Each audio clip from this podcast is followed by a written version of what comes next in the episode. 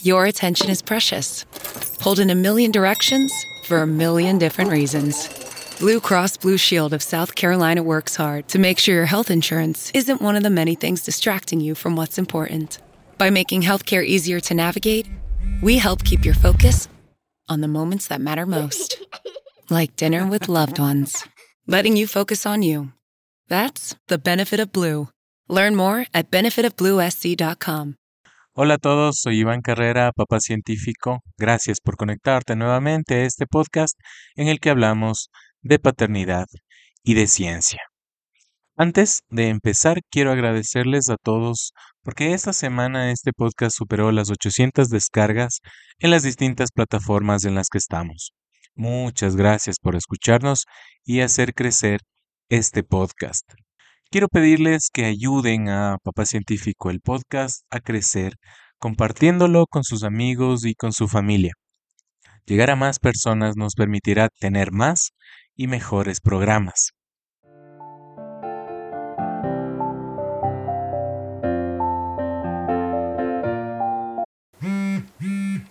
Your attention is precious.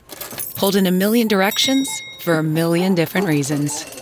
Blue Cross Blue Shield of South Carolina works hard to make sure your health insurance isn't one of the many things distracting you from what's important. By making healthcare easier to navigate, we help keep your focus on the moments that matter most. Like dinner with loved ones. Letting you focus on you. That's the benefit of Blue. Learn more at benefitofbluesc.com.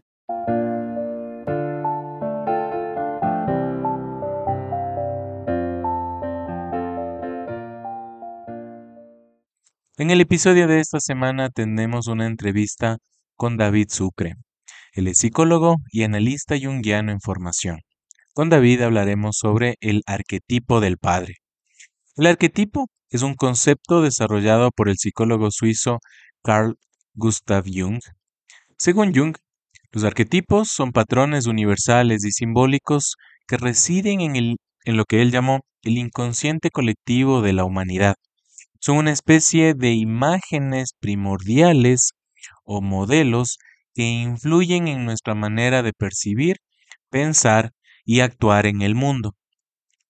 Específicamente, el arquetipo del padre representa la figura paterna en la vida de una persona y encarna características y funciones asociadas con la figura del padre en su sentido más amplio.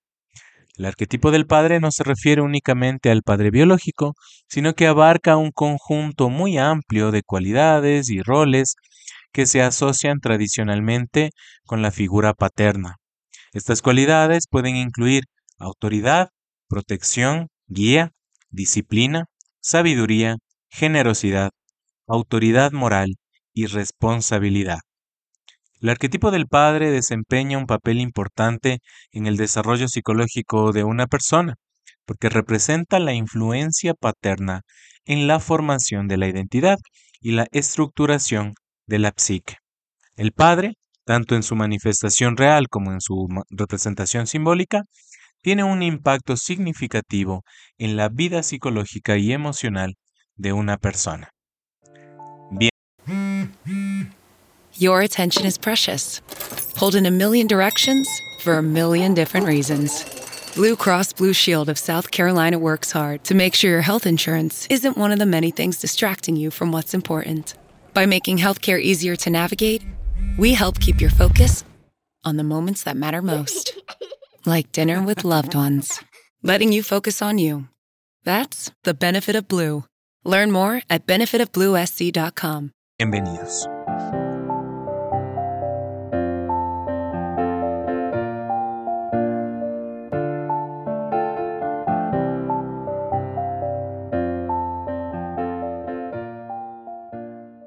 Te agradezco, David, por acudir a la invitación ah, para este episodio de Papá Científico. Estamos ahorita ya en la segunda temporada. Entonces, em, quisiera que nos hables un poco de tu, trabajo y de tus estudios. O sea, sé que tú hiciste un, dictaste un curso acerca del arquetipo del, del papá, del padre, y quisiera que nos hables un poquito sobre este trabajo. O sea, qué es, y, en ese caso, qué es un arquetipo para los que no, lo conocen, no lo entienden, y, qué significa esto de, estudiar al arquetipo del padre. Bienvenido, David.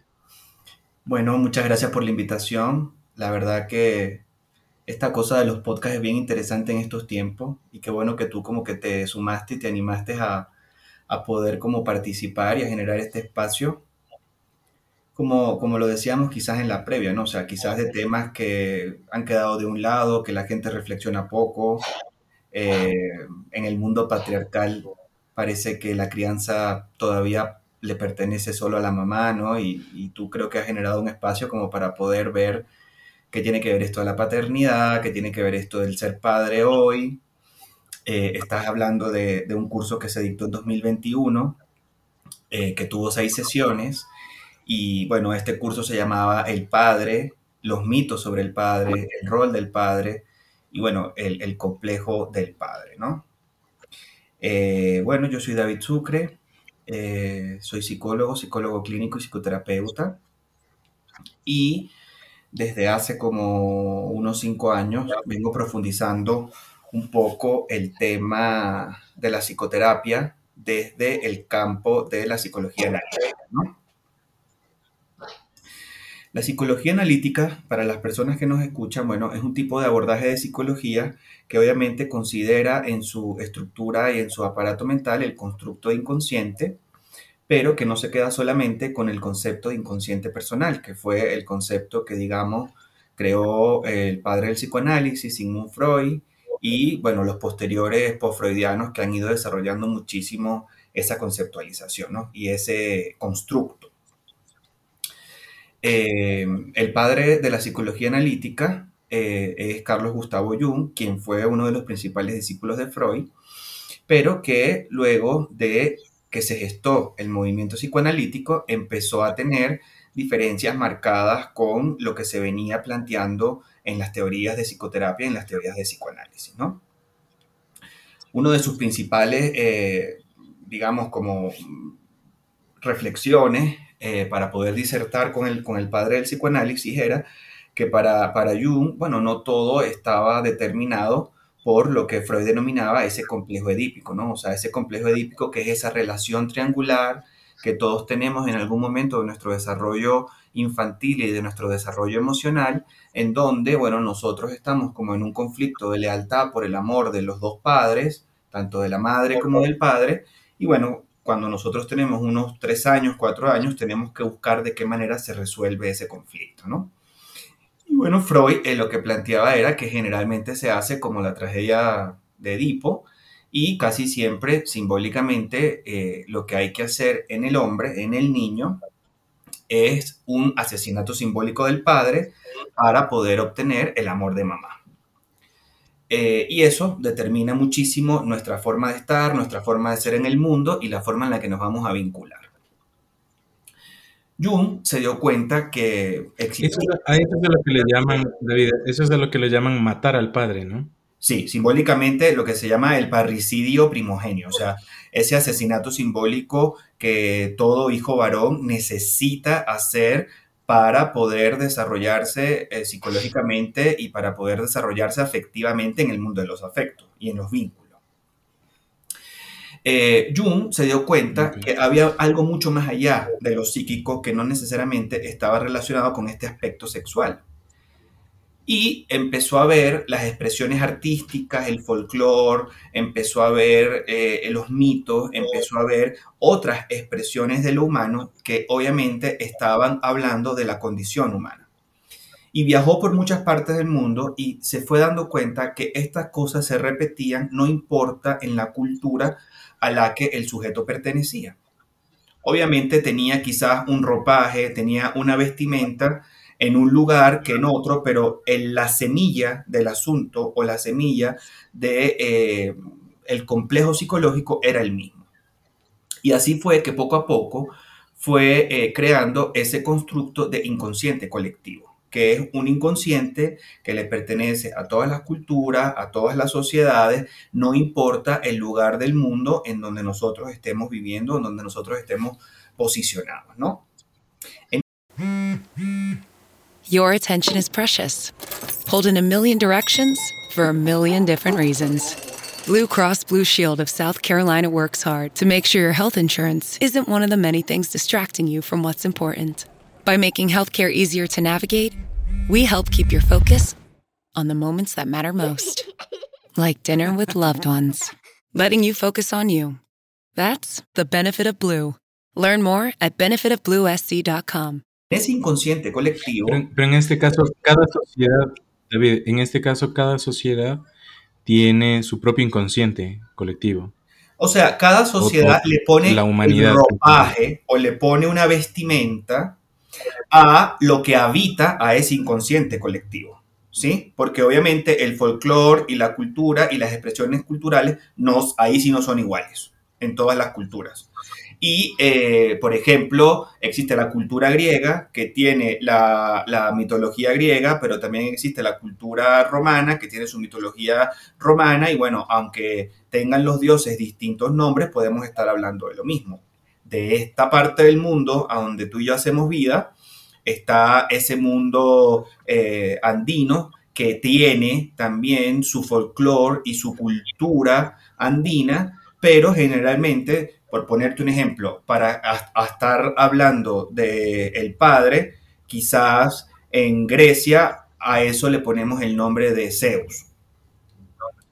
Y aquí, por ejemplo, una representación del padre pudiese ser en los mitologemas que yo he venido un poco estudiando y trabajando en esta cultura andina, el mito del Taita Imbabura, por ponerte un ejemplo, ¿no? Entonces, o sea, yo creo que ahí estamos hablando de las cualidades y de las características que puede tener esta representación, hablando simbólicamente, aunque tenga otro nombre.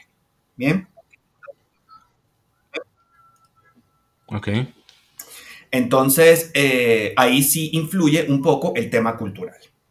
Ahora bien, en este inconsciente colectivo es donde habitan o, eh, digamos, como que el- la semilla de este inconsciente colectivo es lo que en la psicología analítica se denomina arquetipo. Y arquetipo no es nada más que eh, se, viene de arcae, o sea, viene de eso que es viejo, que le pertenece obviamente a otro mundo o a otro tiempo, y como arcae, arquetipo, es como esa pequeña estructura que tiene nuestra mente en el inconsciente colectivo y que siempre va a buscar eh, constelarse o va a buscar eh, salir un poco de ese estado inconsciente y que uno lo va a ver en expresiones que forman parte de todas las culturas. Como lo decía, pintura, folclore, danza, eh, y un poco más entrando en el tema de esa división que existe entre lo personal y lo colectivo, bueno, también lo que a veces los pacientes traen a terapia a través de los sueños. Ahora bien, nosotros no podemos como que llegar eh, a los arquetipos, ¿sí? Porque los arquetipos tienen una condición eh, luminosa, tienen una condición en donde obviamente eh, la conciencia no tiene la capacidad para poder entender y comprender de qué va ese pequeño esquema que forma parte del inconsciente colectivo, ¿no? Entonces, bueno, hacemos siempre modelos, esquemas, prototipos eh, a nivel teórico eh, para poderlo explicar y bueno, poco a poco, tanto Jung como los seguidores y todo después el movimiento post-jungiano se ha dedicado al estudio de las expresiones de estas energías, de las expresiones de, eh, de este aspecto que pertenece a todas las culturas, pero que tiene un ropaje que le pertenece a la cultura específica y en sí. Eso, digamos, es lo que pudiese decir un poco de la diferenciación entre la fun la, el fundamento del psicoanálisis clásico, de la psicología analítica y muy, pero muy sucintamente, bueno, de, de cómo nosotros entendemos esto de lo arquetipal. Y entonces, a través de estas figuras arquetipales, ¿cómo es que entendemos a la figura del padre? Sí. Mira, este, posterior a, a, los estudios que hizo Jung, sus seguidores o los más cercanos a él empezaron a describir la manera o la forma en la que el individuo hace conciencia de sí mismo. y el individuo empieza obviamente a vivir la vida que le corresponde y eh, intentando buscar la genuidad e intentando buscar lo que la vida y el camino le pide a ese sujeto o a ese individuo, ¿no?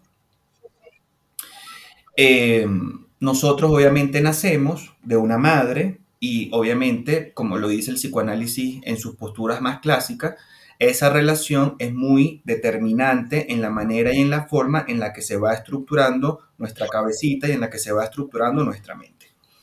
Pero eh, en algún momento esa fase de simbiosis o esa fase de la relación materno-filial hay que romperla, ¿sí? Porque existe algo mucho más allá como de ese paraíso que la madre nos da, de ese Edén que la madre nos otorga y bueno, de esa relación un poco completa que eh, cuando la mamá nos amamanta nos da, cuando la mamá nos alimenta nos da, o sea, existe un montón de elementos más allá de esa relación materno-filial.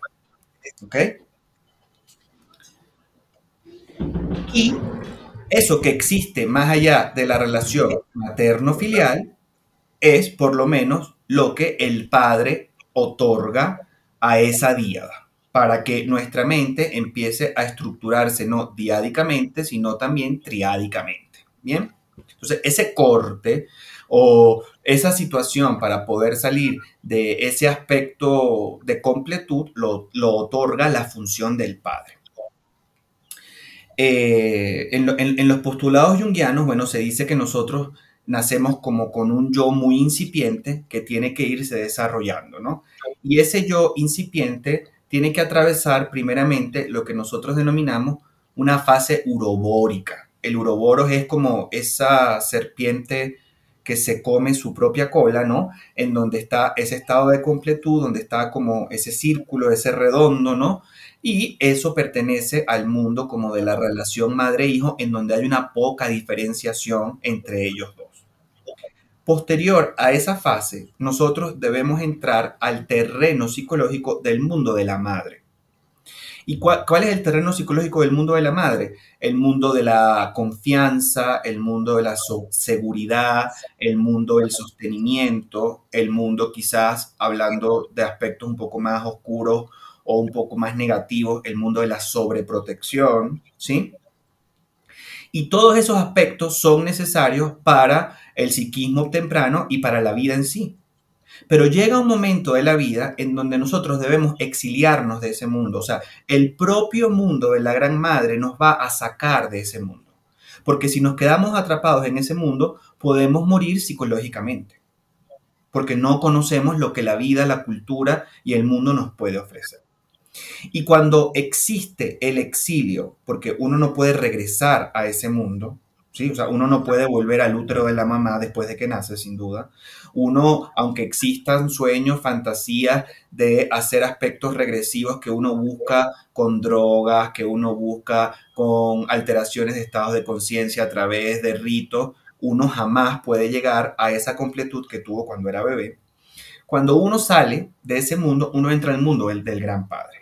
Y ahí es que estamos hablando de un mundo distinto por eso es que hay una frase que a mí me gusta mucho que nos dice, mamá nos da la vida sin duda, pero papá nos regala el mundo. Papá nos regala la libertad de desplegarnos en el mundo. Papá nos da la posibilidad de movernos en el mundo y de poder hacer experiencia en el mundo. Lamentablemente o afortunadamente, mamá no otorga esa función psicológica. ¿Sí? Porque mamá está pendiente es de la alimentación del hijo, de la hija, del cuidado, ¿sí? Del hijo o de la hija, de la protección absoluta del hijo de la hija, de que no le falte ninguna eh, necesidad por cubrir. Y papá, poco a poco, es esa imagen que uno tiene cuando está aprendiendo a manejar la bici, que poco a poco le va quitando una ruedita, le quita la otra, te coge el asiento y cuando tú no te das cuenta y volteas, ya él no te está agarrando el asiento. ¿Sí? Entonces, ese es el mundo del Padre. que te hace explorar ese potencial, ¿no? E, e, ese es el mundo del Padre, el mundo que nos permite ser libres y ser uno en la cultura. Ahora bien, también uno se asfixia de ese mundo. Porque generalmente en ese mundo hay como mandatos sociales, hay leyes, hay normas, hay reglas que cumplir. Y bueno, eso nos hace que obviamente las sociedades funcionen medianamente. Bien, pero a veces uno está como autotraicionándose para poder cumplir lo que la sociedad, la cultura y el mundo te piden. Y a veces uno empieza a vivir y a hacer cosas sin estar muy conscientes de por qué uno lo hace.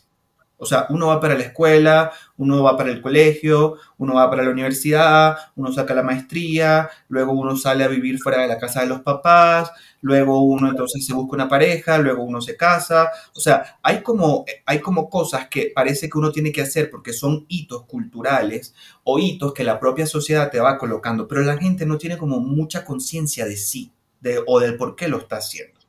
Y más bien, a veces no hacerlo interpela a ese sujeto y lo cuestiona porque es un sujeto raro. Es un sujeto que, digamos, no está acoplándose a lo que políticamente, legalmente, culturalmente y socialmente es aceptado. Bien. Entonces, hay una frase de Jung que es muy fuerte, quizás para esto, que es que uno pasa la mitad de su primera vida autotraicionándose. Y luego llega algo que nosotros denominamos es el sí mismo, el llamado de ese sí mismo para que tú puedas ser realmente lo que tú has venido a hacer en este mundo, en donde para tú poder ser, tienes que empezar a traicionar a los demás. Por muy doloroso que eso sea. Y ese es el momento en donde uno sale del mundo del Padre y empieza a gestar lo que simbólicamente habla, hablando en la teoría junguiana se llama tu camino heroico el camino heroico, que como cualquier héroe no va a ser fácil, el camino heroico que la propia vida te va a poner con todos sus tropiezos, con todas las montañas, con todas las imposiciones y también con todas las pérdidas que eso implica. Pero uno tiene que atravesar ese camino heroico para poder encontrar realmente lo que cautivamente habita en uno para uno poder ser, para uno poder ser fiel a el alma, para uno poder ser fiel a lo psíquico. Y generalmente eso se logra con el, asesinato simbólico también de lo paterno y de lo materno. Porque aunque uno tiene que agradecer lo que ese mundo nos ofreció, yo ahora en mi trayecto heroico necesito encontrar las herramientas y desplegar mis habilidades y construir mi vida, mi mito, para no poder seguir con algunas trabas o algunos procesos psicogenealógicos que eso es lo que nosotros denominamos a veces complejos, que eh, no, me pueden dejar atrapado en algunas singularidades que forman parte de la familia y yo no puedo crecer ni puedo desarrollarme. Ahora bien, el mundo del padre es bueno, es malo, entre comillas, bueno, malo, no nosotros eh, diríamos es luminoso y oscuro. Sí, como todo, como también el mundo de la madre y como todos los monstruos y todos los aspectos que nosotros tenemos que amarrar diariamente para poder, obviamente, vivir en sociedad. Pero, por ejemplo, ¿qué es un padre nutricio o un padre que está en su función ejerciendo eh, función que va más del lado arquetipalmente hablando de la luz? Ese padre que te, que te permite la libertad, ese padre que te aconseja, ese padre que eh, te deja un poco ser y ese padre que te acepta en las diferencias que tú puedes tener con él y que no te veja, no te maltrata, no te agrede, ¿no? Uno ve eso mucho, voy a poner ejemplos. Un chico o una chica que está terminando el colegio y que, por ejemplo, decide ser chef un padre que ejerce su función desde la parte luminosa de lo arquetipal o de la función, permite que ese hijo o esa hija desarrolle esas habilidades.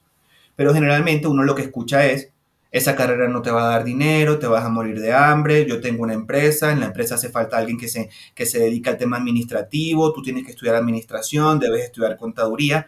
Ahí el complejo y la historia familiar empiezan a tejerte a ti un destino en donde tú no puedes ser tú. Y quedas atrapado de eso genealógico y de ese aspecto oscuro de ese padre que no te está dejando ser. Y eso uno lo ve mucho.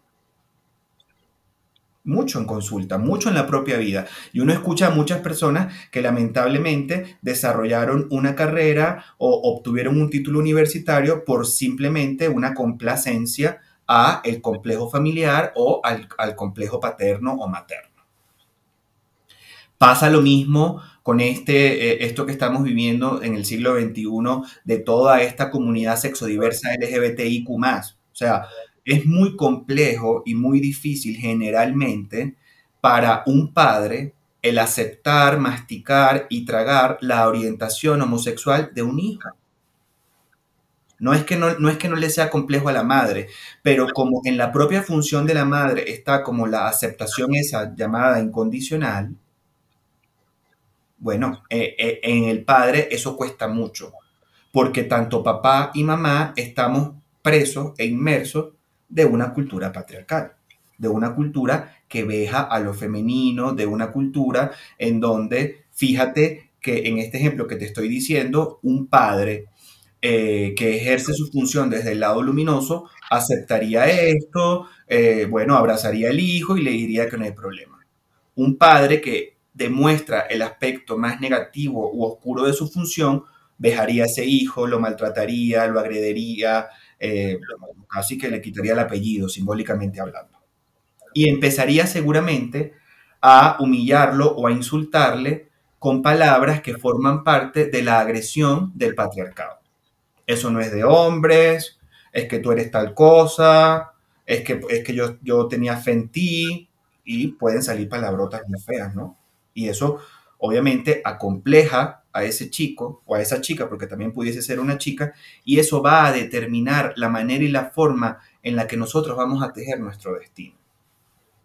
Porque, bueno, no, sé si, si aquí en, el podcast has tenido invitados dentro de mi especialidad, pero el destino de un padre y de una madre y de cómo ese padre nos ve y de cómo ese padre eh, o esa madre nos amarca, determina quiénes vamos a ser en el futuro. Y eso se, eso se, le, se le nota a la gente. O sea, yo tengo como una frase que uso mucho en el consultorio con mis pacientes y yo le digo, a la gente se le nota si la marcaron o no en la vida. A la gente se le nota si la miraron o no y si esa mirada fue una mirada crítica o fue una mirada contenedora o fue una mirada... A la gente se le nota por su actitud corporal, por las decisiones que toma, por la forma en la que es. Your attention is precious. Pulled in a million directions for a million different reasons. Blue Cross Blue Shield of South Carolina works hard to make sure your health insurance isn't one of the many things distracting you from what's important. By making healthcare easier to navigate, we help keep your focus on the moments that matter most. like dinner with loved ones, letting you focus on you. That's the benefit of Blue. Learn more at benefitofbluesc.com. Puedo poner otro ejemplo. Interesante. Me, recuerda, me recuerda a una, una cita y este libro, eh, El arte de amar, de Eric Fromm. De Fromm. Y habla de dos tipos de amor, del amor de madre y el amor de padre, ¿no? Y habla de la relación que nosotros tenemos también culturalmente con las distintas deidades. Está la, eh, pues la diosa, la, digamos, la diosa madre por naturaleza es la madre naturaleza, mientras que el dios padre es, bien diferente. Entonces, la madre o la diosa madre nos ama por quienes somos, por existir. O sea, tú existes y tu madre te ama. Es, tal, como, como está postulado por, por Eric Fromm de este libro. Lo mismo la madre naturaleza. La madre naturaleza quiere que vivas, ¿no es cierto? Eh, mientras que el Dios Padre te castiga si te portas mal, te manda las plagas, te manda las inundaciones. Eh, lo mismo que un padre. Un padre te amará solamente si te portas bien. Es la, formulación que él, que, da y él, y él, hace, ¿no? Tiene, tiene mucho que ver con estos aspectos este, luminosos y oscuros también de, de los padres y las madres, ¿no? Claro, pero fíjate que es muy interesante lo que estás planteando porque de, o sea, dentro de esta parte del mundo, que es una parte muy occidental, la mirada judio-cristiana ha calado muchísimo nuestra cultura. Entonces, al padre, al padre se le, ve como, como ese todopoderoso al que siempre hay que complacer o al que siempre hay que eh, ver de una manera en la que uno siempre se siente que está siendo visto por él. Y si uno se porta mal, ahí viene el castigo, lo que tú estás diciendo, ¿no? Y de ahí se genera la culpa. O sea, la, eh, la cultura de culpa y la cultura de vergüenza viene mucho por, por esos ojos de Dios o esos ojos de ese aspecto espiritual que está por encima de nosotros, que está siempre pendiente de ti y de, y de lo que tú haces. Y si tú lo logras, te ganaste el cielo. Si no lo logras, entonces vas hacia otro aspecto de lo paterno que es el infierno. Entonces, esa división, esa división, yo creo que se debe mucho a la incidencia que ha tenido en nuestro mundo el judio-cristianismo, sin duda. Y además, como que ese aspecto simbólico mártir que el hijo tiene que hacer para poder estar con el padre, la crucifixión. Entonces, eh, es complejo, es complejo. Yo, te decía que podía poner otro ejemplo. Em, yo te decía que podía poner otro ejemplo, perdona que te interrumpa. A ver. El alcoholismo de un padre, ¿cómo puede influir en el destino de un hijo o de una hija, por ejemplo? Muchísimo. Muchísimo.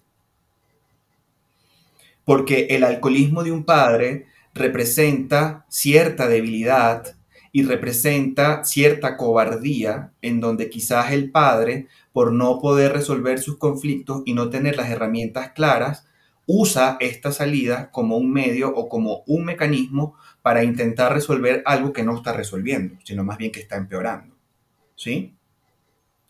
Y el alcoholismo de un padre, para ponerte un ejemplo no necesariamente con hombres, en el destino de una hija puede ser fundamental en cómo esa hija luego pueda encontrar inconscientemente parejas similares al padre o se repele, se abra por completo a ese mundo masculino que al fin y al cabo la termine convirtiendo en una mujer con unos aspectos muy masculinos porque ella tuvo que aprender a reparar esos aspectos en sí misma porque tuvo un papá muy débil.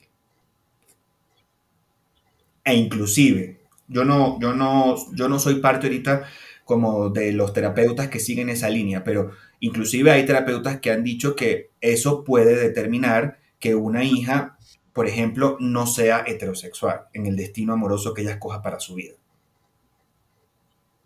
Y no es que entre al vínculo amoroso, em, bueno, o sea, simplemente porque es lo que el destino le llama. No, es como un acto reparatorio y de renuncia a no relacionarse con eso masculino débil.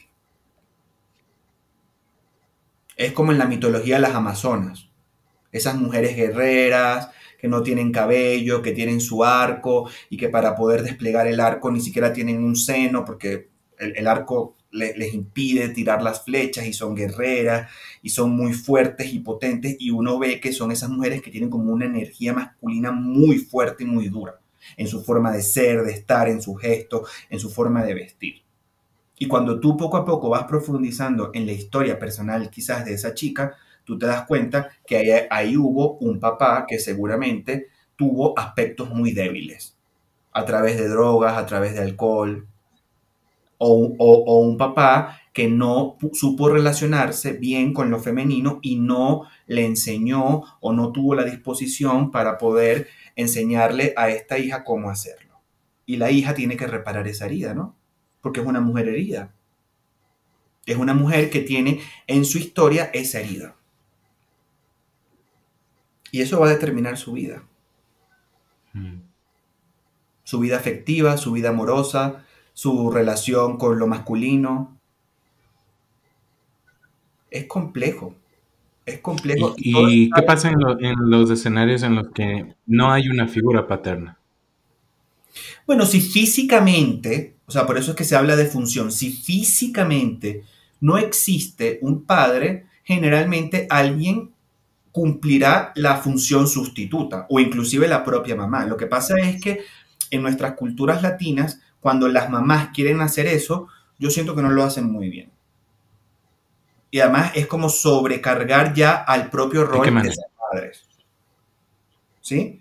Porque, por ejemplo, una madre que lamentablemente no tiene la figura física de un padre a su lado para poder complementar la crianza de sus hijos, generalmente en nuestras culturas latinas, si tiene un hijo varón, ese hijo va a suplantar emocionalmente y afectivamente la posición de ese padre.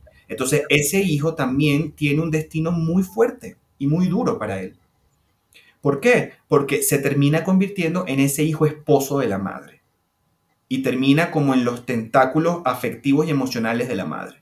Y cualquier señorita o cualquier chica, en el caso de un chico heterosexual, que se aproxime a él y que quiera raptarle o quiera robarle el afecto, esta mujer va a hacer todo lo posible para que esa relación no se dé.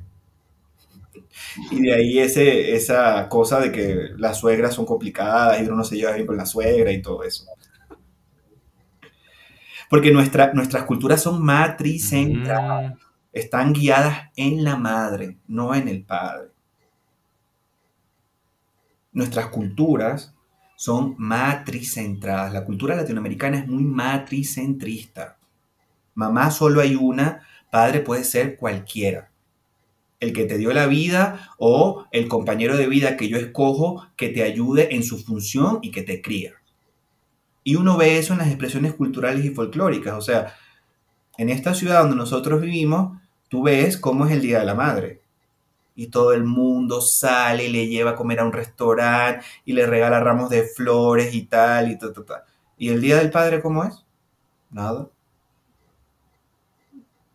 Es más, nosotros, es una, figura menos, menos central nosotros estamos tan metidos en lo patriarcal que, ¿sabes lo que hacemos el Día del Padre? Nos vamos a la casa de nuestra mamá a que nos haga una sopa y ella nos celebre. Y ella, sea, o sea, la mamá con todos sus hijos varones está como celebrando el Día del Padre y tal, y ponemos a la señora a trabajar.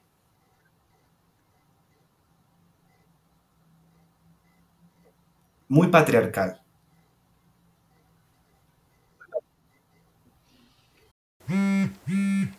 Your attention is precious. Pulled in a million directions for a million different reasons. Blue Cross Blue Shield of South Carolina works hard to make sure your health insurance isn't one of the many things distracting you from what's important. By making healthcare easier to navigate, we help keep your focus on the moments that matter most, like dinner with loved ones letting you focus on you. That's the benefit of Blue. Learn more at benefitofbluesc.com.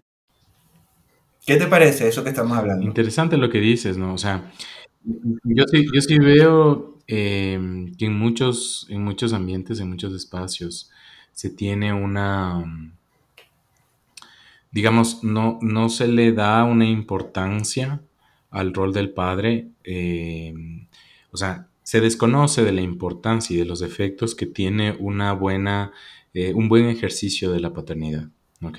Entonces está esto, y, hay muchas expresiones culturales, como tú les dices, ¿no? O sea, está la mamá luchona, ¿ya? Esta mamá luchona, la mamá luchona es eh, este, este, esta caricatura de las mamás, eh, de las madres solteras en las que, ah, yo soy, como, como digamos, como eh, yo soy autosuficiente. Entonces, las mamás son autosuficientes, los papás no. Los papás dependen de que esté la mamá. Si la mamá falta en el hogar, uff, medio, o sea, no, llega a funcionar. Si el papá falta, mm, sí te las arreglas. Entonces, mm, culturalmente nosotros no estamos dando un valor, ¿ya? Inclusive, o sea, yo, lo, yo veo que ha pasado esto tanto, ¿sí? Que ya en el largo plazo los jóvenes eh, no ven, digamos, no valoran el ejercicio de la paternidad. Por eso también abandonan mucho a sus parejas. Ah, eh, quedan en embarazo, ah, adiós, y nunca más lo ven. ¿Ok? De todas maneras, la mamá es luchona, la mamá sí puede, entonces no me necesitan. ¿No es cierto? Pero cuando falta una mamá, que también hay los casos, obviamente no en las cantidades que los hombres que abandonan a sus hijos, pero las mamás que abandonan a sus hijos, parece algo eh, antinatural, ¿sí? Es una, es un, em, digamos, hay, una herida enorme, grande, es una mamá desnaturalizada, es una mamá terrible y todo, mientras que es tan normal, es tan normal, eh, que son el grupo más numeroso en varios países de Latinoamérica. Los hijos que crecen solamente con la mamá y sin el papá son el número más grande. Los, los hijos que crecen con ambos padres son en menor cantidad que los hijos que crecen solamente con la mamá. Entonces se ha desvirtuado esto, se le ha dado una, digamos, una, una importancia secundaria, una importancia menor al rol del padre. ¿ok?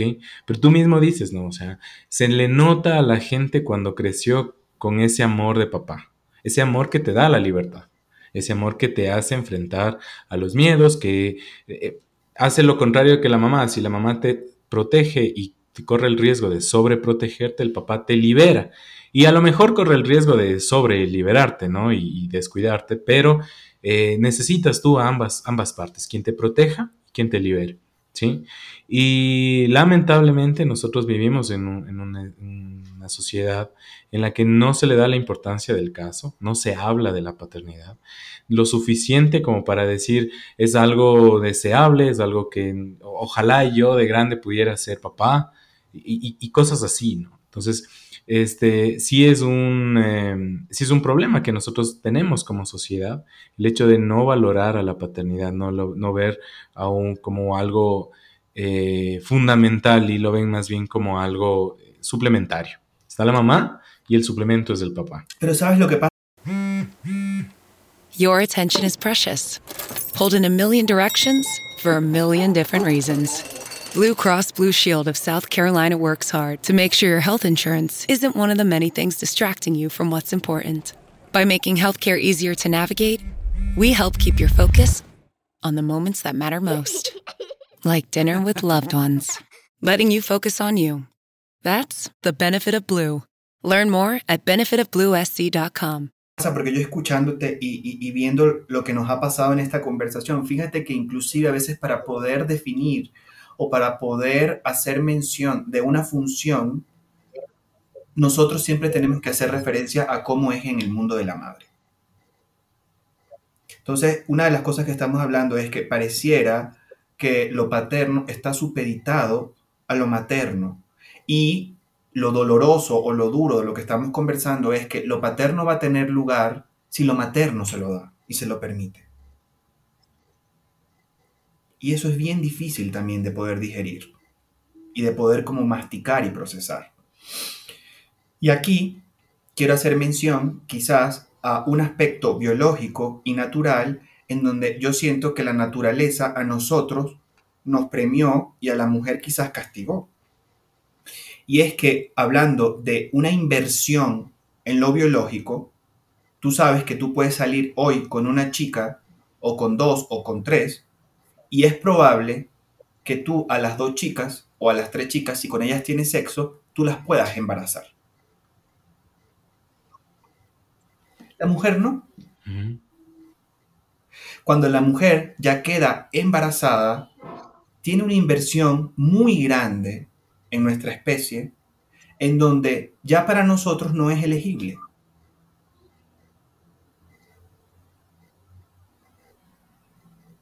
Así que ella tiene que ver muy bien a qué postor ofrece a su cría, porque esa cría necesita un postor que le cubra sus necesidades. Pero por nueve meses o incluso hasta más, esa mujer no es elegible. Y como nosotros estamos en esta cosa machista, en donde nos han enseñado que hay que dejar prole, bueno, es más importante dejar prole que comprometerte en la construcción de la familia. Y entonces uno le está jugando el juego al patriarcado. Vamos a ser hijos, no importa. No importa que no me tengan a mí, pero yo, tengo, yo vine a este mundo a dejar mis semillitas. Y es, y es doloroso eso. Es muy doloroso.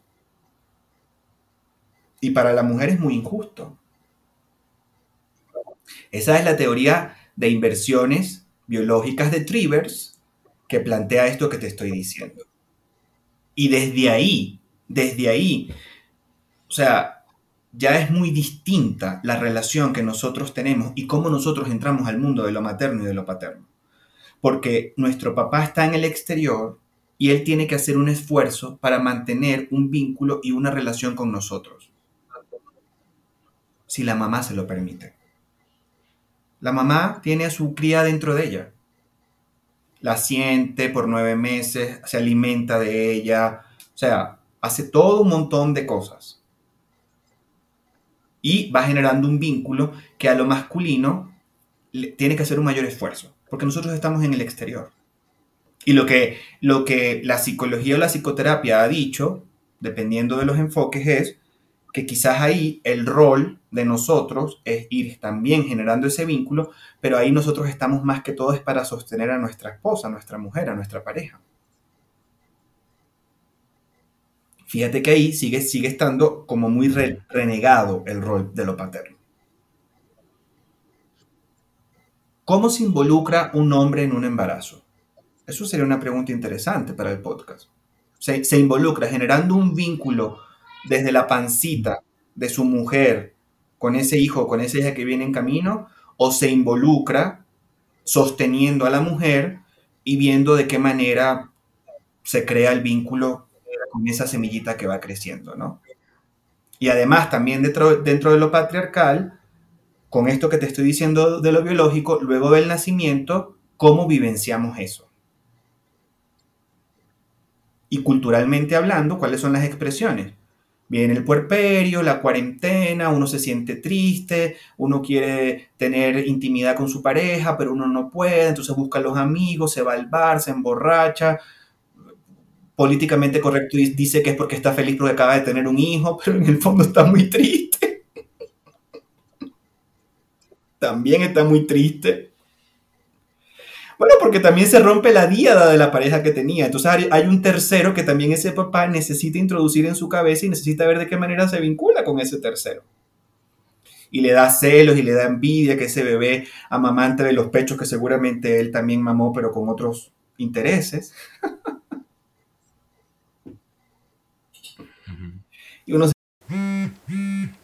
Your attention is precious. Pulled in a million directions for a million different reasons. Blue Cross Blue Shield of South Carolina works hard to make sure your health insurance isn't one of the many things distracting you from what's important. By making healthcare easier to navigate, we help keep your focus on the moments that matter most. Like dinner with loved ones. Letting you focus on you. That's the benefit of Blue. Learn more at benefitofbluesc.com. Te va para el bar con los amigos a celebrar que tiene el hijo o la hija, pero también a pasar guayabo, ¿no? Como se dice, a, pasar la pena. Jugándole la partida al patriarcado.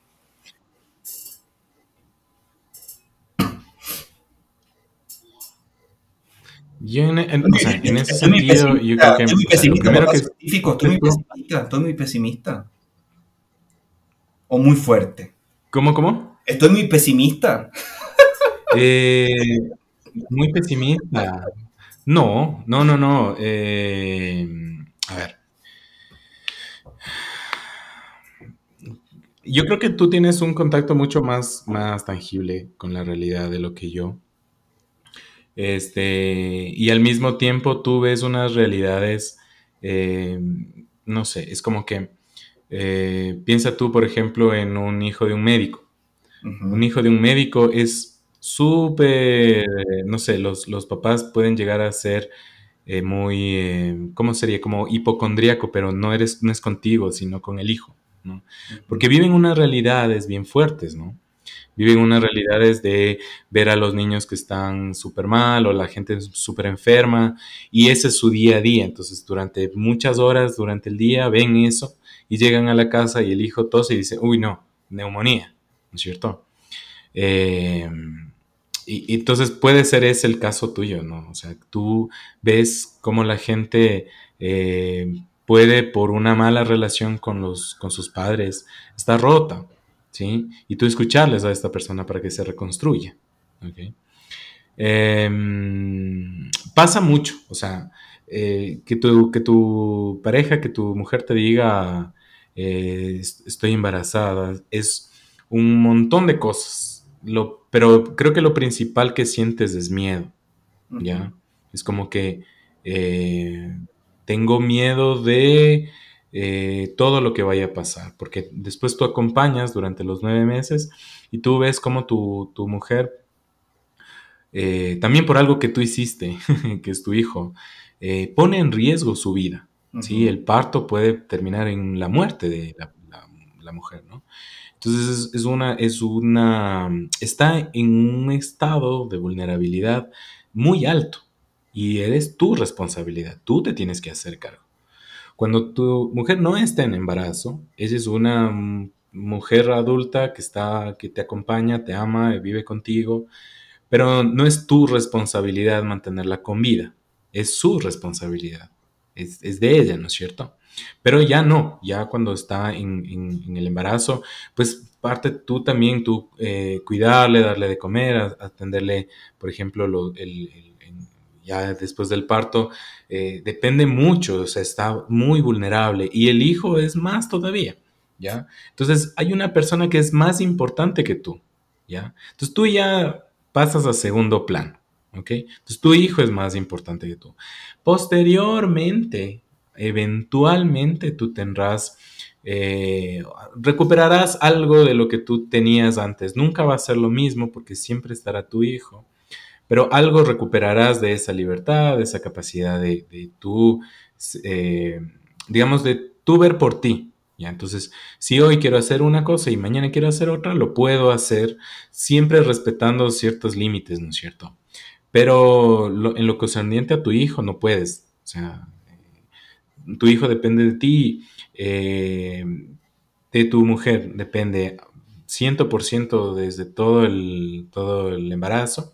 Y a partir de que nace depende de ti también, 100%. O sea, si tú te descuidas, se muere. ¿Ok? Entonces es, una, es un es una exigencia que tienes tú por parte de la vida, ¿sí? Es altísima. Entonces, yo claramente puedo entender a alguien que quiera huir de esa responsabilidad. Entonces, es como que me, ya me metí en algo que mejor no era de haberme metido. Entonces, muchos hombres salen huyendo, ¿no? Otros hombres dicen, bueno, nació y le, es responsabilidad de mi mujer y me voy a tomar las cervezas. Your attention is precious. Pulled in a million directions for a million different reasons. Blue Cross Blue Shield of South Carolina works hard to make sure your health insurance isn't one of the many things distracting you from what's important. By making healthcare easier to navigate, we help keep your focus on the moments that matter most, like dinner with loved ones, letting you focus on you. That's the benefit of Blue. Learn more at benefitofbluesc.com. Yeah, pero realmente lo que tú, tú, estás haciendo es huyéndole a esa responsabilidad que tú estás haciendo. Estás cagado de miedo. Inclusive, ya, digamos que no te vas a... Y, es, que salir de, eh, con los amigos a tomar cerveza puede ser algo, eh, no sé, que cualquiera puede estar de acuerdo en que no está bueno, ¿ya? Pero digamos que tú cogiste y te volviste un adicto al trabajo, ¿ya? De todas maneras, estás huyéndole a la responsabilidad de ser papá. Y si bien sí, hay que trabajar, sí, hay que llevar plata al hogar, sí, a lo mejor te pueden pagar más porque tú estás trabajando más horas, pero sí le estás huyendo a la paternidad, porque a lo mejor hacer informes y, este, no sé, en, lo que tú estás trabajando, hacer horas extra, es un desafío menor que cambiar los pañales, que sacarle los gases, que hacerle dormir, que cuidar que no se mate el niño, ¿no es cierto?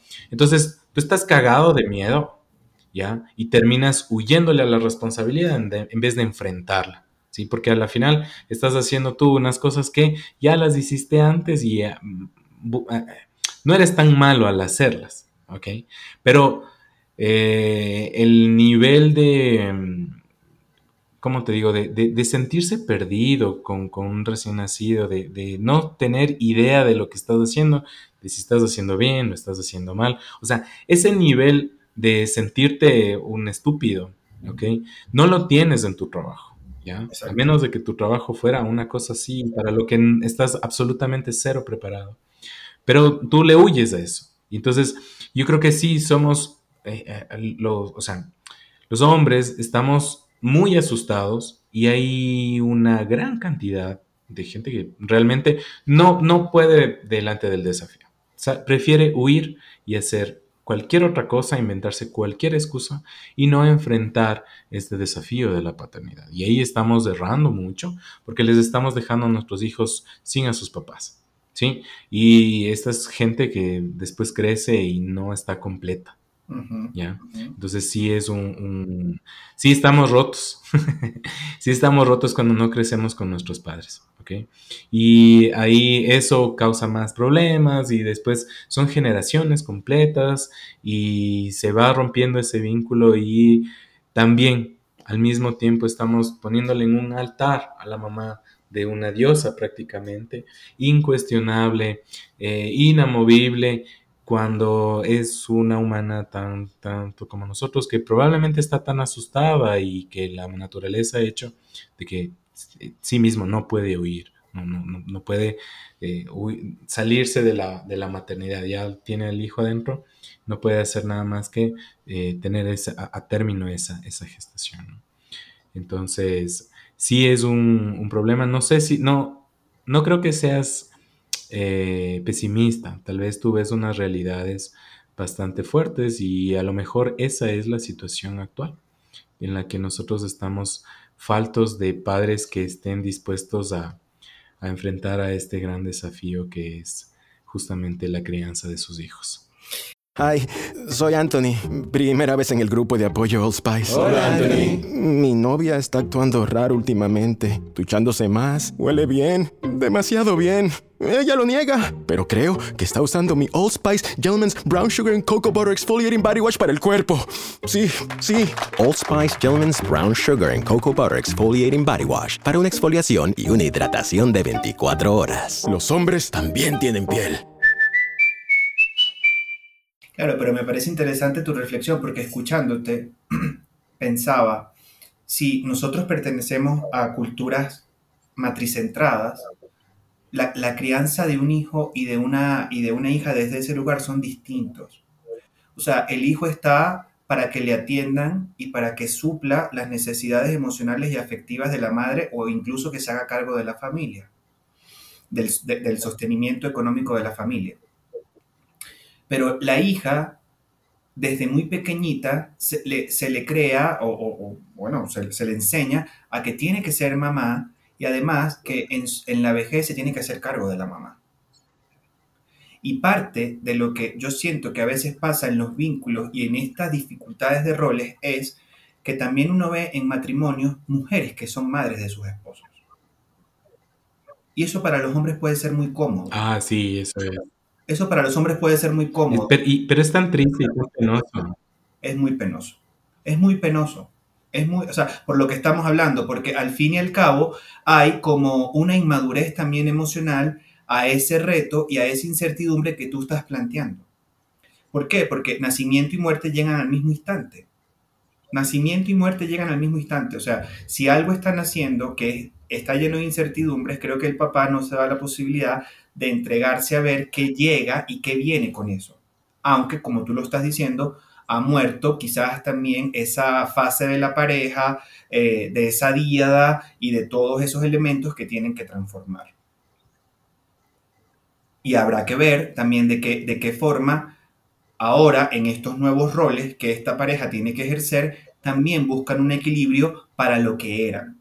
Porque también es muy típico que uno ve que, la, que la mujer termina siendo muy mamá y se olvida de ser mujer. Y los hombres queremos mujeres al lado. No o sea, madre ya tenemos una y con esa nos basta. Como para querer tener otra. O sea, es complicado y tiene unas profundidades muy fuertes porque, a ver, desde el jueguito de la muñequita, nosotros no jugamos con muñecas. Por eso es que nos da mucho miedo y preferimos hacer el paper o preferimos hacer el informe, porque la primera vez que seguramente nos mandan a cambiar un pañal, no tenemos ni idea. Pero ya la mujer, desde chiquitita, lo hizo con su nenuco. que fuera bueno enseñarles a, los niños, ¿no? claro, hacerles claro, es que es muy interesante lo que estamos hablando. El, biberón, o sea, decirle, eh, eso, es, eso es lo que son los, los papás. Pero ¿qué es lo que la gente de nuestra generación recibió? Si tú puedes recordar algún evento, si eso te pasó, si tú te acercabas al nenuco de tu ñaña, o si tú cogías el nenuco de tu ñaña, seguramente lo que tenías era un insulto. ¿O qué fue, Iván? Que vote eso. No, eso es de la ñaña. Usted agarre otra cosa. Yo, en particular, yo en particular, yo en particular, y de hecho, me, tengo unos papás que, guardan todavía un montón de, recuerdos. Eh, yo tenía una muñeca. ¿Qué, edad tendría yo? Por ahí unos cuatro años. Eh, y, era, era, mi muñeca, ¿no? Antes de que mi hermana nazca, ¿no? Pero obviamente, ¿no? Tú, tienes esa otra etapa cuando ya los niños, ya no son niños pequeños, sino niños más bien grandes a los, no sé, ocho años. Eh, en lo que solo quieren relacionarse entre niños y, solo, y la pelota es el dios, así, y no quieren saber nada de jugar de nada más, eh, ni, ni, siquiera con muñecos o con juegos que jugaban antes, sino que lo que quieren es eso. Entonces se vuelcan su atención a un único objetivo. ¿ya? Em, y, eso, eso pasa, ¿no? Pero, pero sí, o sea, creo que hace falta, pero yo creo que los niños eh, verían con, mejor con mejores ojos a jugar con las muñecas si ellos vieran a sus papás cuidar a los bebés. Porque de esa forma ellos también harían ese juego de, ese juego de roles, ese juego de imitar. Ah, yo le imito a mi papá. ¿Y qué hace mi papá? Mi papá cocina, mi papá eh, cuida de mi hermanito y por lo tanto yo voy a eh, cuidar de este, de este bebé, de, este, esta muñeca, ¿no? Eh, y si es un papá que cuida de su hijo bebé y tiene un hijo más grande, por ejemplo, no debería ver con malos ojos que su hijo juegue con muñecas, ya que lo está imitando, él quiere también entender que es un papá y a través de la imitación, y si ve al papá que cambia pañales, él también va a querer cambiar pañales. Claro, es, un escenario ideal de, las paternidades, pero, pero sabes, sabes que el promedio no es esa situación, o sea, eso es una cosa muy, todavía pareciera que fuese muy idílica para las sociedades en las que vivimos, pero eso sería lo ideal. Summer concerts, pool parties, chill nights under the stars. We're stocking up our closet so you're ready to look your best for all of it. At Plato's Closet in West Ashley and North Charleston, we're buying all things summer. So bring in your tees, tote bags, sandals, sunglasses, and more. We pay cash on the spot for gently loved name brand looks. Plato's Closet is the go to destination for trend forward teens and young adults who support local and shop sustainable. Visit Plato's Closet today. Plato's Closet, located in West Ashley on Sam Rittenberg Boulevard and North Charleston on Rivers Avenue. Y lo humano. Sí, a pesar de que cuidar, yo creo que cuidar de tu familia es más bien un valor tradicional y más bien no es tan nuevo. Lo nuevo o lo que está de moda ahorita es no ser papá, es abandonar a tu familia. Y más bien creo que regresar a lo que a los valores anteriores, a los valores tradicionales de sí cuidar de tu familia, eh, es algo que nosotros sí nos hace falta. A pesar de que cuidar de tu familia ahora está significando otra cosa. Cuidar de tu familia ahora a lo mejor es aprender a cocinar, a lo mejor es quedarte en casa mientras tu esposa trabaja, ¿sí? Lo que, ah, eso sí, las generaciones anteriores, tal vez la de nuestros abuelos, nuestros bisabuelos, eso no existía. No, no, no, tenían, no eran profesionales nuestras eh, bisabuelas, ya. Pero más bien creo que lo que se ha perdido es el rol eh, cuidador del padre, de proveedor del padre, ¿ok? Y que es, hace falta retomar ese valor tradicional de que un papá no abandona a sus hijos, ¿ok? Y el no abandonar ahora, de una forma moderna, puede ser sí quedarse y sí quedarse en la casa a cuidar y a pasar tiempo y a jugar con los hijos. Y ojo, cuidado. David, me ha gustado muchísimo tu, Sigue, sigue, sigue. No sé si tienes, tienes más tiempo, porque ya es una hora. No, tranquilos, eh, un poco para ir cerrando. Que, que, ojo, cuidado, porque me parece ah, interesante lo que estás diciendo y un poco ya para ir cerrando. es el tema como de lo vincular, o sea, porque generalmente hay personas que no, no tienen el nivel de madurez de lo que estamos conversando y de una u otra forma lo hacen, quizás de mala gana, quizás no dando el 100%, pero después llegan algún momento del vínculo que se mantiene con ese hijo, con esa hija, en donde se cobra y donde se pasa la factura psicológica. Y más ¿Cómo se cobra? O sea, se cobra y se pasa la factura psicológica porque se pide lealtad. Porque si yo me sacrifiqué y yo lo hice, en el momento que me correspondía, te toca ahora hacerlo a ti también.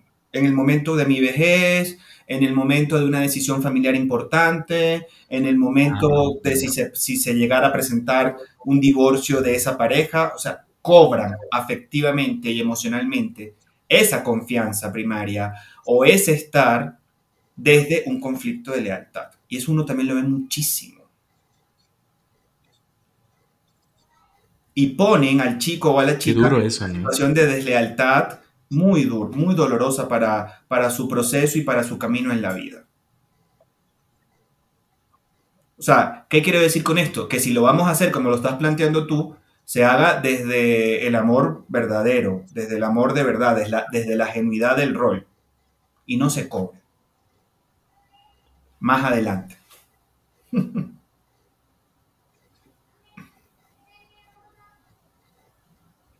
O sea, yo creo que el, a ver, yo creo que lo que tendrías que entender es que el pago ya lo, ya lo tienes. O sea, por ejemplo, que tu hijo te diga, te amo papá, mientras tú le cuidas, ya ese ya debería ser el pago, ¿ya? Y no, el, no estar, eh, no sé, como haciendo una inversión para que cuando yo sea viejo cuiden de mí. Pero, o sea, yo creo que ese es un aspecto muy humano, ¿no? Eh, muy es muy humano. Em, creo que esta cobranza eh, tal vez, no sé, tal vez pudiera cobrar sentido si es que nosotros pensáramos a las relaciones como unas relaciones en las que siempre tienes que ganar. O sea, si, tú ves a, las relaciones, hay, por ejemplo, la posmodernidad, ve a las relaciones, toda relación es una relación de poder inclusive entre, entre esposos, ¿no? Entonces siempre hay una relación de poder entre esposos y todo, y lo mismo entre los padres y los hijos, ¿no? Y en que mientras el padre sea, no sé, tal vez tenga mayor vigor, mayor fuerza física, sea, esté por encima del hijo, y que después, ah, o sea, por la única razón por la que un padre usaría este poder que tiene sobre su hijo para cuidarlo, es únicamente con la intención de eh, cobrarle al final y decirle ahora, bueno, o digamos posteriormente, cuando ya estás viejo, y le vas a cobrar a tu hijo, ahora que tú tienes más poder que yo, porque yo ya no me puedo valer por mí mismo, ahora te tengo que cobrar, mm. ¿ya? Eh, pero no, más bien las relaciones no son de ese tipo, las relaciones no son exclusivamente de poder, son de amor y de cooperación. Eh, y esta, esta relación debería más bien inspirar una gratitud en los hijos un cuidado de parte de los hijos. Se dice también que nosotros somos esta generación, los que estamos, los millennials, entre los 30, 40 años, somos esta generación que al mismo tiempo tiene que cuidar de sus hijos y de sus padres. Exactamente. Porque nuestros padres, como se casaron más jóvenes, ¿sí? Eh, ya cuidaron de sus hijos y después tuvieron que cuidar de sus padres, nunca al mismo tiempo. Pero nosotros que nos casamos más viejos que nuestros papás, ya nos tocó, ya, ya, ya se dejó coger ventaja y al mismo tiempo que tenemos hijos pequeños, tenemos padres que necesitan de nuestro cuidado. Eh, hasta las cosas tan pequeñas como acompañarle a una cita médica o a lo mejor eh, si le puedes apoyar económicamente, hasta cosas más grandes, ¿no? Cuando ya la enfermedad empieza a ser bastante grande o la vejez mismo ya eh, les empieza a cobrar mucho a nuestros papás. Ya hay, hay gente que necesita, por ejemplo, renunciar a su trabajo para dedicarse a cuidar. Y mientras tiene a sus hijos pequeños, ¿no? Hay cosas, o sea, eh, cosas en ese sentido. En el, nosotros estamos en esta mitad en la que la responsabilidad que nosotros tenemos que cargar es bastante grande, esta de cuidar de nuestros padres y cuidar de nuestros hijos. y, ojalá ninguno de nosotros tuviera que hacerlo porque se sienta en deuda, porque sienta que tiene que pagar eh, y más bien lo haga con la generosidad que, merece el, amor hacia tus padres y hacia tus hijos. Agradecido por el espacio, Iván, y mil gracias por la invitación. Me encantó la conversación. Espero que la gente que te acompaña en el podcast le haya permitido la posibilidad de pensar. Ah, nothing like spending a day at the beach with Tim Hortons new summer drinks. The sand in my toes as I sip on a creamy coconut ice cap. Or the wind in my hair and a watermelon Tim's Boost Energy infusion in my hand. Welcome to Tim Hortons. What can I get you? Oh, sorry. I'll have the. With even more options to choose from, our new summer drink lineup will keep you cool all season. Whether you're spending the day at the beach or just dreaming of it, it's time for Tim's. Limited time, U.S. only. Ah, ojalá, de eso, de eso se trata. Este, David, eh, me gustaría que compartas tu, contacto, a quien te pueda contactar a través de, no sé, las redes sociales o un número de teléfono, quien se quiera contactar contigo. Eh, ¿cómo lo puede hacer? Bueno, mira, yo estoy en el Instagram como Dr. David Sucre, o sea, DR David Sucre, arroba DR David Sucre. Davidsucre arroba gmail.com es mi mail. Y el teléfono es más 593, Código Internacional de Ecuador, 987354952. Chévere, David. Muchísimas gracias por tu tiempo, por esta conversación Muchas gracias, David. Un abrazote, cuídate mucho, ¿eh?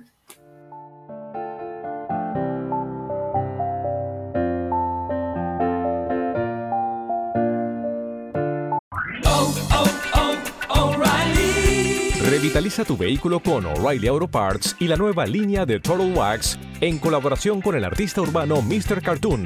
Encuentra desde productos para el detallado hasta limpiadores de llantas. Obtén puntos dobles o rewards en todos los productos Total Wax. Total Wax por Mr. Cartoon de venta exclusiva en O'Reilly Auto. Oh, oh, oh, O'Reilly Auto Parts.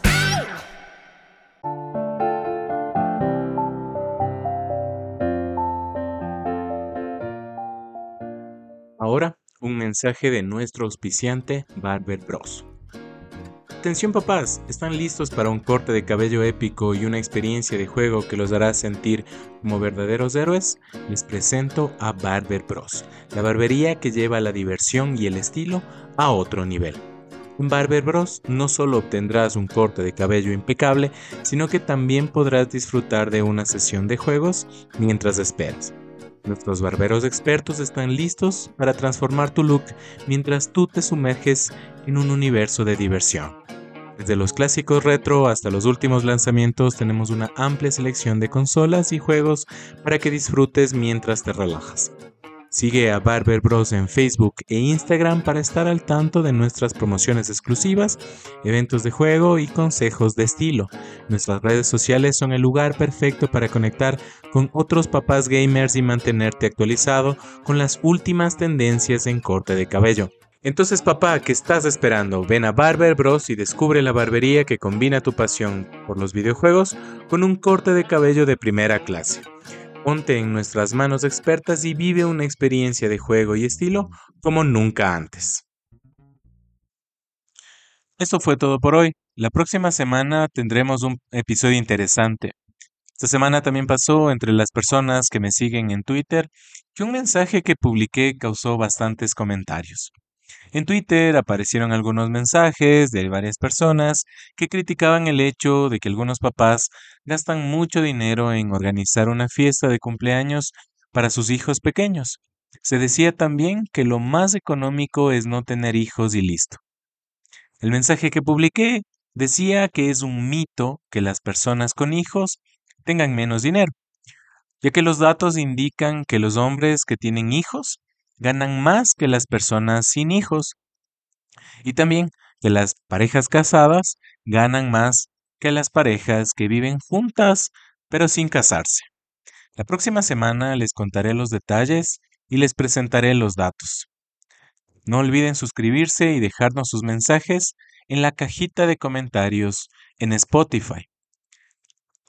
Les recuerdo que estamos en varias plataformas de streaming como Spotify, Google Podcasts, eBooks, Spreaker y Zencaster. Y que si lo prefieren pueden escuchar este y todos los episodios de este podcast en www.papacientifico.com slash podcast. Los episodios nuevos salen siempre los domingos en la mañana. Recuerden que la paternidad es la más importante de las empresas humanas. Papá Científico es una producción Radio Ruanda.